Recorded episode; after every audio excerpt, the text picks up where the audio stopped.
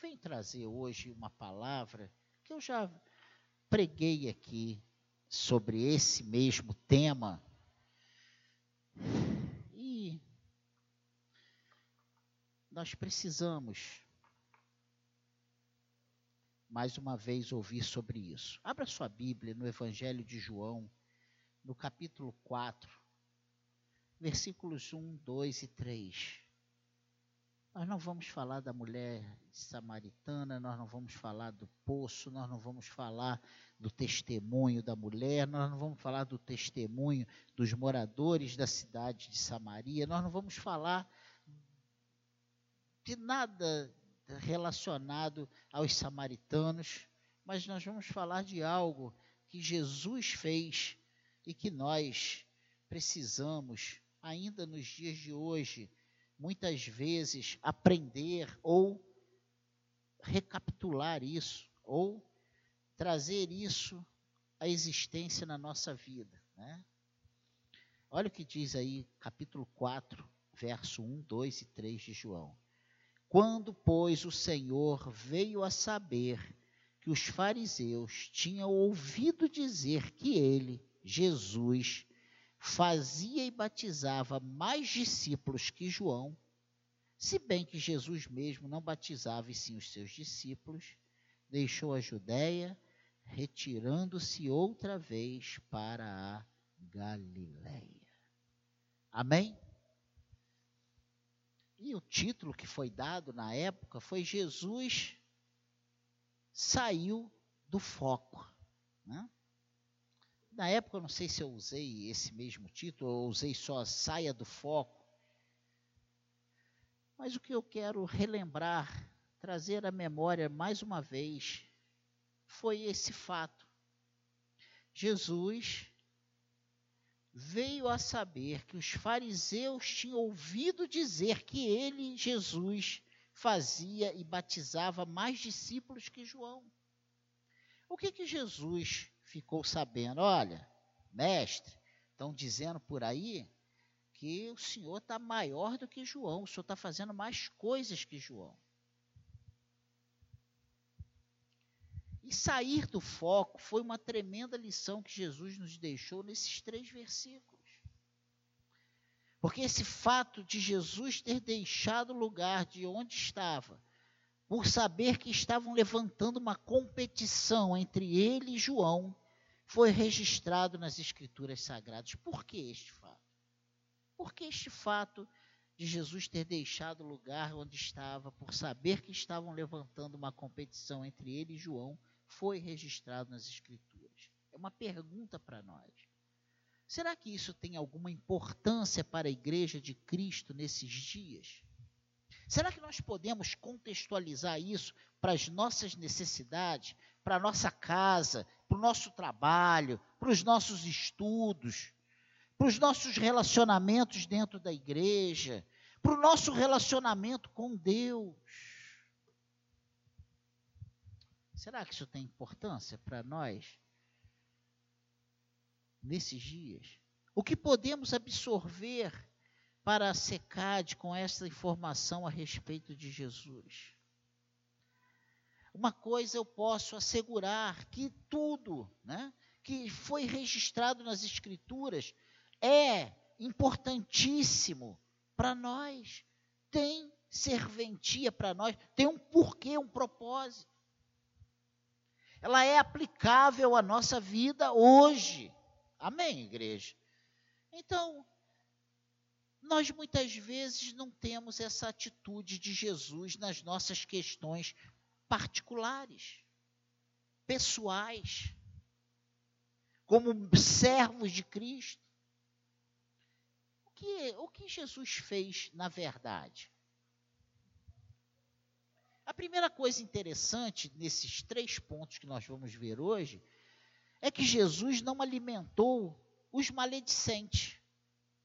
Jesus podia muito bem dizer assim: eu realmente sou maior do que João, porque eu sou Cristo. Ele não podia ter batido no peito.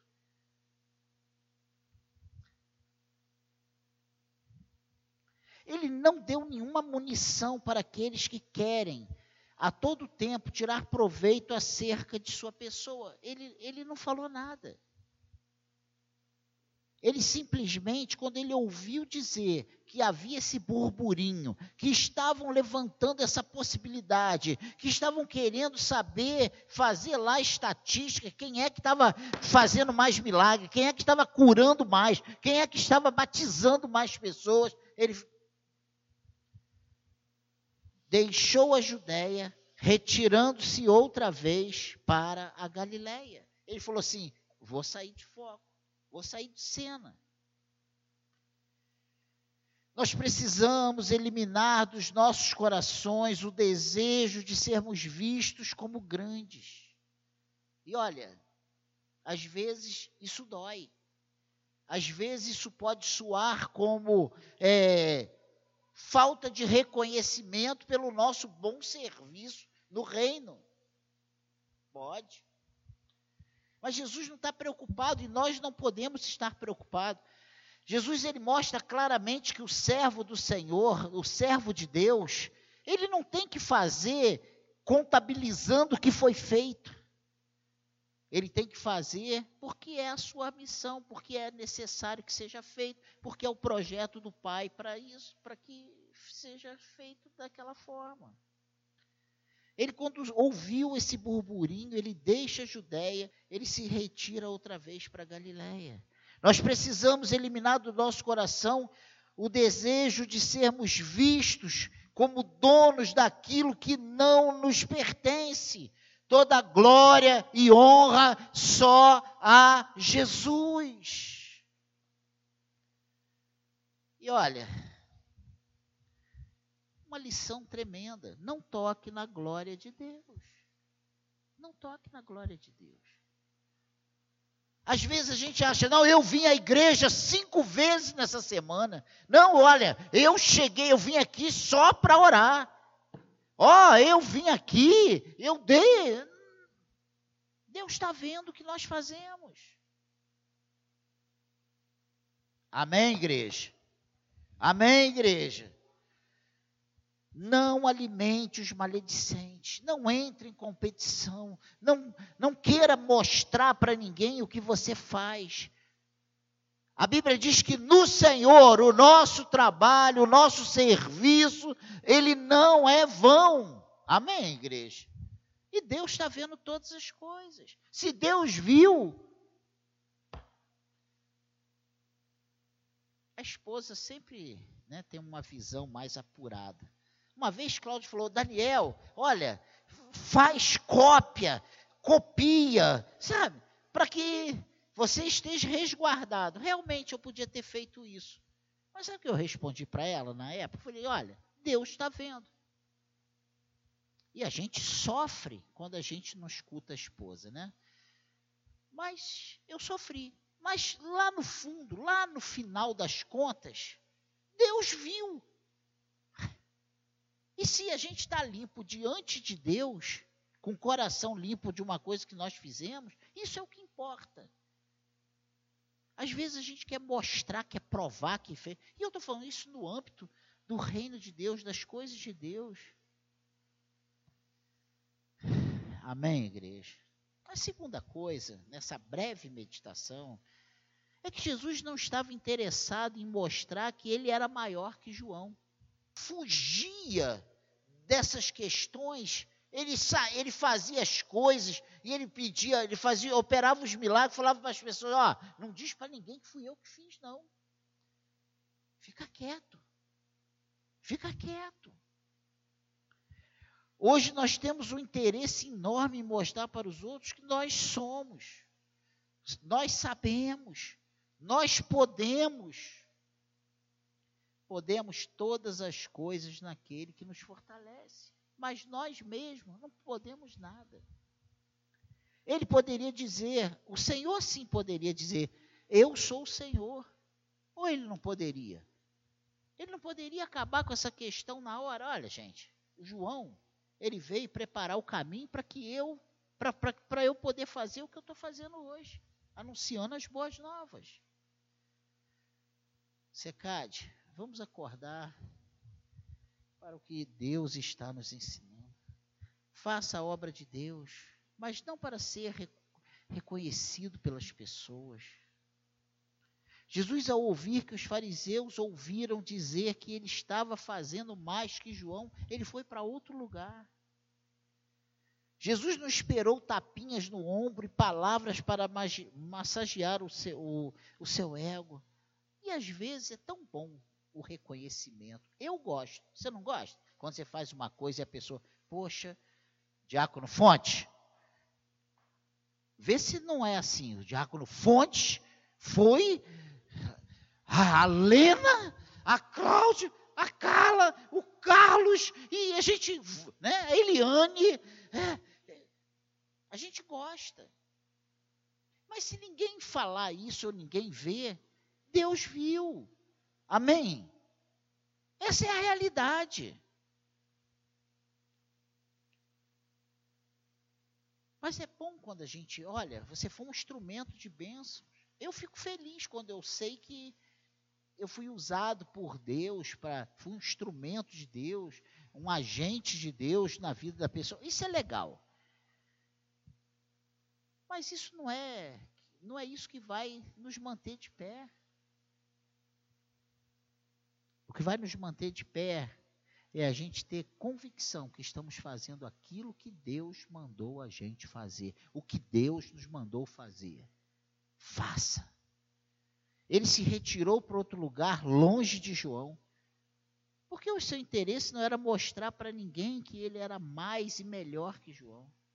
Jesus sabia o seu papel e a sua importância no reino. Jesus sabia também da importância e do papel de João no reino. Tanto é que depois ele dá testemunho de João, né? Ele diz o que? Olha, dos nascidos de mulher, não tem ninguém maior do que João, não. Ele foi o maior. Olha só. Ele mesmo depois dá testemunho de quem era João. Mas ele não fez isso também para calar a boca dessas pessoas, não. E isso tem, a gente pode aplicar esse princípio a todas as áreas das nossas vidas. No casamento, né? Às vezes a gente quer mostrar para o outro que a gente está certo, que a gente não precisa disso, gente. Dentro de casa, a mãe mostrar para o filho, o pai mostrar para o. Não precisamos disso, gente. O mundo aí fora tem nos feito muito competitivos. Né? Na escola, tem que, se não tirar nove e meio para cima, tu é um lixo. Né? Você tem que ser o aluno 10. Quantos pais fazem isso com os filhos? Tu vai levar uma coça porque você tirou 8.8, 8.9, 9.5.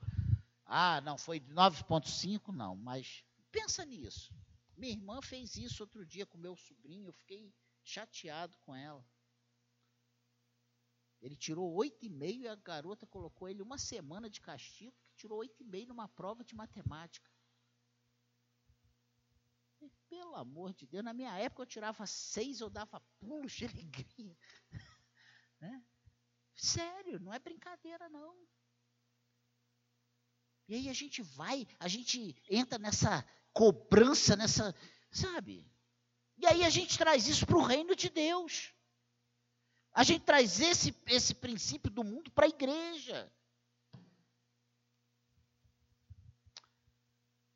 Como tem sido bom essa reunião de terça-feira, esse trabalho de terça-feira. Que a gente vê que nós temos muito mais do que merecemos, né? E a gente com pequenos gestos. Ah, pastor, mas ninguém. Estatisticamente, 95%, isso sendo generoso, dos que estão lá na rua estão ali porque optaram por isso, porque não se, são, se rebelaram dentro de casa, não se submeteram à família, querem essa vida, estão debaixo de domínio maligno para estar ali, como um testemunho de um senhor que me abalou bastante. O homem com trabalho, o homem com. E ele quer, tendo casa, tendo família, mas ele não consegue largar as ruas. Espírito maligno de pobreza, de miséria, né? Mas a gente vê que a gente não pode ficar escolhendo para quem fazer, a gente tem que fazer o bem a todos. Né? Eu não sei se ali tem algum escolhido do Senhor e que um dia, por causa de um gesto, uma oração, uma palavra, uma conversa, né, Deus vai fazer. Agora eu não posso ficar aqui. Olha, eu fiz, eu entreguei, eu eu orei mais. É, gente, amém. E a terceira coisa para nós irmos para casa hoje, mais cedo ainda, Jesus nos ensina que a nossa luta não é contra carne e sangue. Não é. Ele, ele mostra isso claramente. Não, a gente, sabe? Às vezes a gente quer lutar contra carne e sangue. Às vezes a gente se a gente acha que é a pessoa que está ali que e esquece que existe toda uma orquestração por trás disso. Precisamos focar no nosso inimigo. Ele usa armas para desviar a nossa atenção. O nosso objetivo precisa ser cada vez mais crentes, mais santos, mais de Deus, sabe? Sabendo exatamente onde está o nosso foco de ataque. Temos ouvido falar tanto sobre depressão, temos ouvido falar tanto, né? É um assunto em voga, né? O nós temos feito contra esse mal? Qual nosso, os nossos cuidados pessoais contra isso?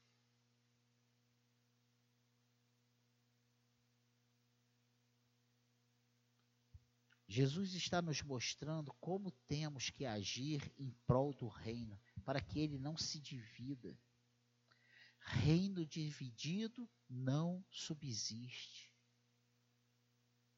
Nós, aqui nós somos uma potência, com esses 17 que estão aqui. Somos uma potência.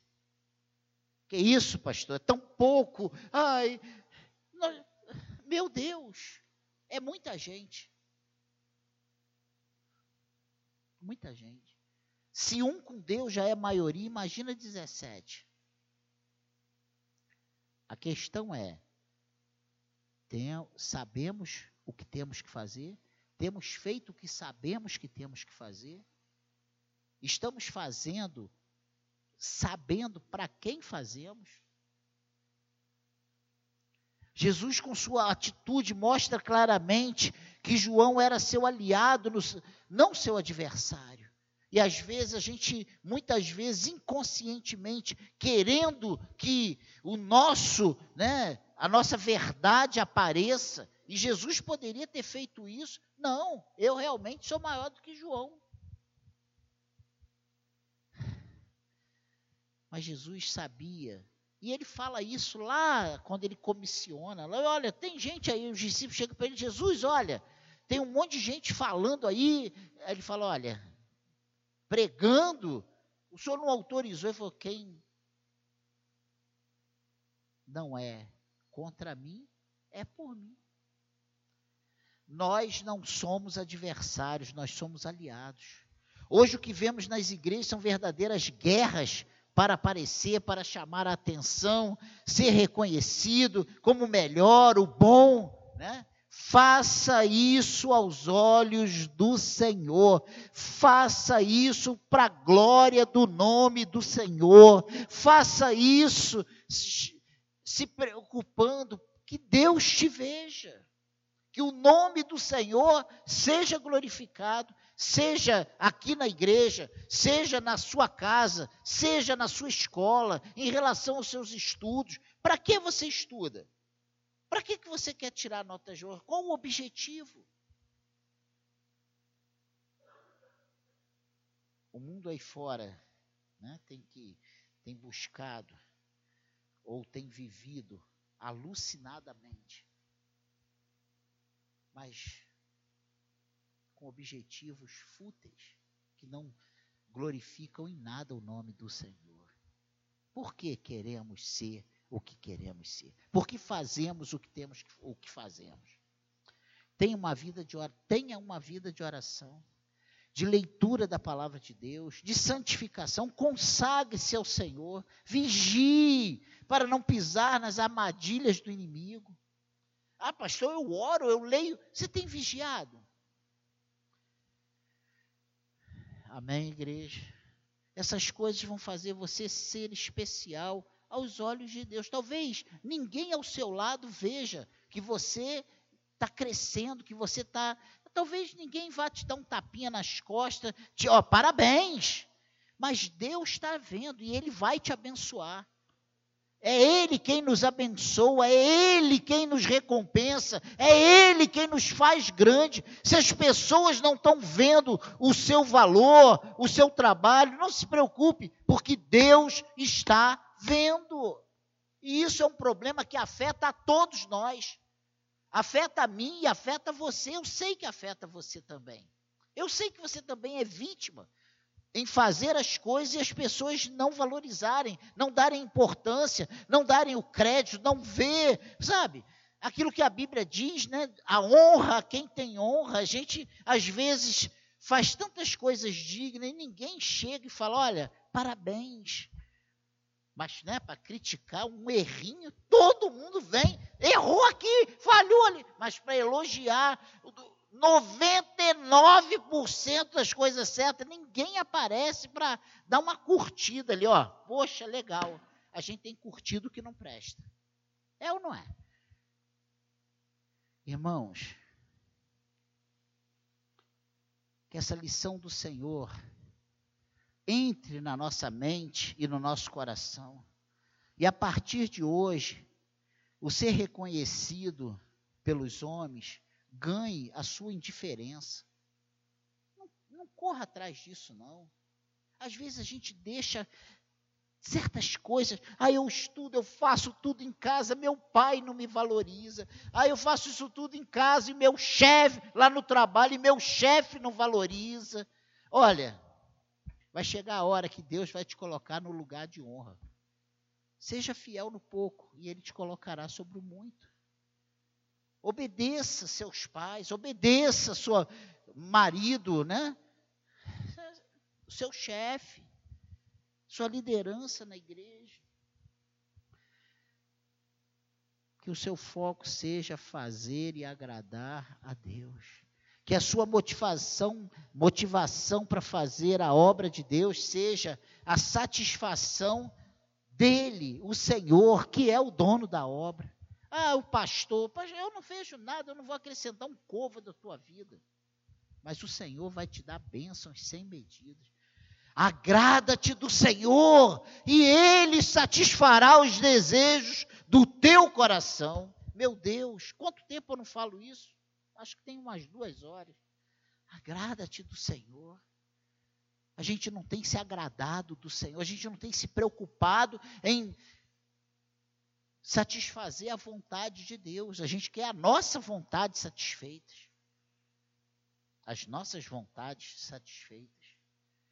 Mas a Bíblia nos mostra que quando nós satisfazemos o Senhor, Ele satisfaz a nós. Ele realiza os desejos do nosso coração, segundo a sua vontade, para a glória do seu nome. Que a partir de hoje, ao perceber a armadilha você saia de cena. Não entre em discussão. Quem ora mais, quem é mais santo, quem prega melhor, quem sabe mais. A gente tem sido extremamente competitivo na casa de Deus, nas coisas de Deus. E isso não vai nos levar a lugar nenhum. Que você diminua para que o Senhor cresça. Amém? Essa é a breve palavra para nós nessa noite. Vamos ficar de pé. Vamos agradecer a Deus por isso. E eu estou pensando muito nisso. Quais têm sido as minhas motivações? E às vezes, o que tem de tantos líderes que não querem dividir, não querem dividir, não querem compartilhar, porque tem medo da concorrência. No trabalho, a mesma coisa, em casa, a mesma coisa. Que Deus nos livre desse mal. Que possamos aprender com o nosso Senhor. Ele não quis, ele não disse nem que sim, nem que não. Ele saiu de cena, escapuliu, partiu pela direita, foi embora. Quando procuraram, ele já estava longe. Não alimente picuinhas, disse-me-disses, sabe? Competições quem é melhor? Melhor é o Senhor que nos salvou, melhor é Jesus Cristo que veio a esse mundo e pagou um preço e preço de cruz por mim e por você que estávamos mortos nos nossos pecados e delitos. Jesus é maravilhoso e ele nos deixou essa lição. Ele não, não foi nenhum discípulo, não foi nenhum homem que agiu dessa maneira, foi ele, o próprio Senhor, o nosso Senhor, o nosso Mestre vou mostrar para vocês como é que fazem. Quando você. E às vezes não é ninguém que está querendo fazer, às vezes é o nosso próprio coração. Pô, ninguém me reconhecia, ninguém veio falar comigo, ninguém, ninguém. Jesus, o Espírito Santo de Deus, ele está vendo todas as coisas. Ele habita em você. Nada do que você faz passa despercebido, desapercebido aos olhos do Senhor. Ele vê tudo. E a Bíblia diz que ele não fica devendo nada a ninguém. O nosso Senhor não é o Senhor do depois eu te pago. Ele paga na, ele paga sempre. Ele tem prazer em nos abençoar. Amém? Saia do foco. Não fique no meio da confusão. Mas eu fiz, e eu não admito que porque eu fiz, e o outro levou a fama. Sabe? A glória é do Senhor. Engula o teu sapo. Engula o teu sapo. A gente acha, a gente prega e ensina, ó. Paulo fala isso, saia no prejuízo. Por que, que você não pode ficar no prejuízo? Você tem que ir até o último a última instância no tribunal. Para quê? Saia, saia no seu prejuízo. Fique quieto. Confie ao Senhor, deixe o Senhor ser o seu advogado. Amém, igreja? Saia do foco. Pastor, mas isso aí eu só tinha que falar para os que não vêm. Não, eu estou falando para nós. A igreja, a SECAD, somos nós. E nós precisamos estar bem prevenidos. Porque a Bíblia diz que aquele que pensa estar de pé, cuide para que não caia. Eu não quero que nós, que temos malhado nesse ferro, e não digo frio, mas temos que malhar duas, três pancadas a mais a gente perca, a gente deixe de receber por bobagens, por ego. O Senhor estava dando uma lição de humildade. Ele poderia, não, rapaz, vocês estão malucos, vocês sabem quem eu sou? Eu sou Jesus eu sou filho do, de Deus. E ele sai de cena se cale, se submeta ao Senhor. Deixa que Ele te recompense. Amém? Pai querido, olhe para nós nessa noite com teu olhar de misericórdia. Trabalhe isso em nós, Senhor. Quantas vezes eu, garoto, chorava porque as coisas boas iam só para o meu irmão. Nada do que eu fazia tinha valor ou prestava.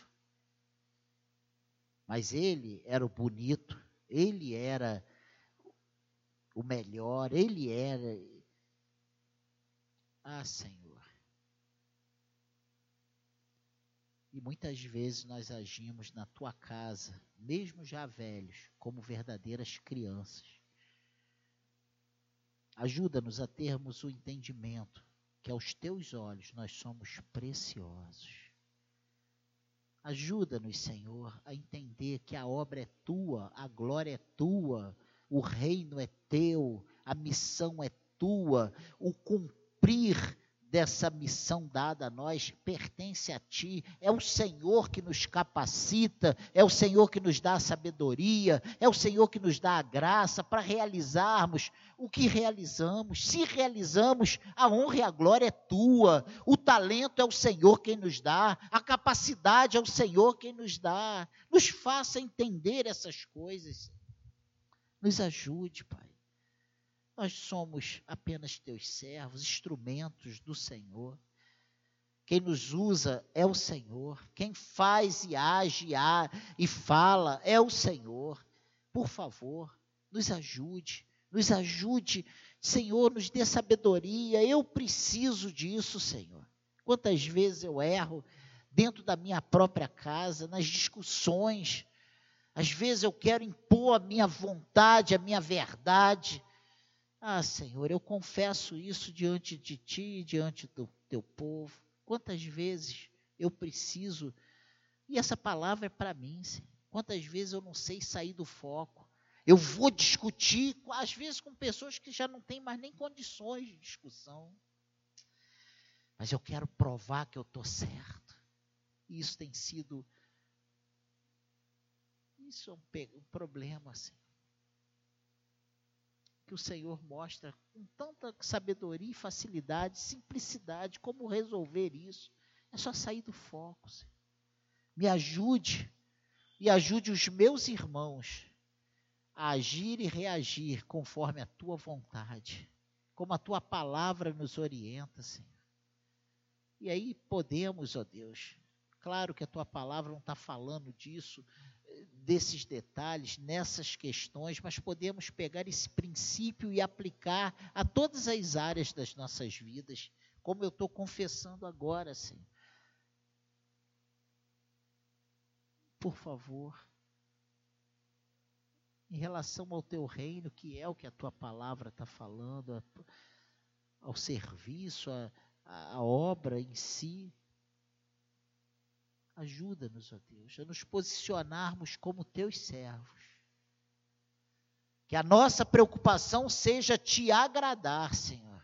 Seja fazer o teu nome grande. Ah, Senhor.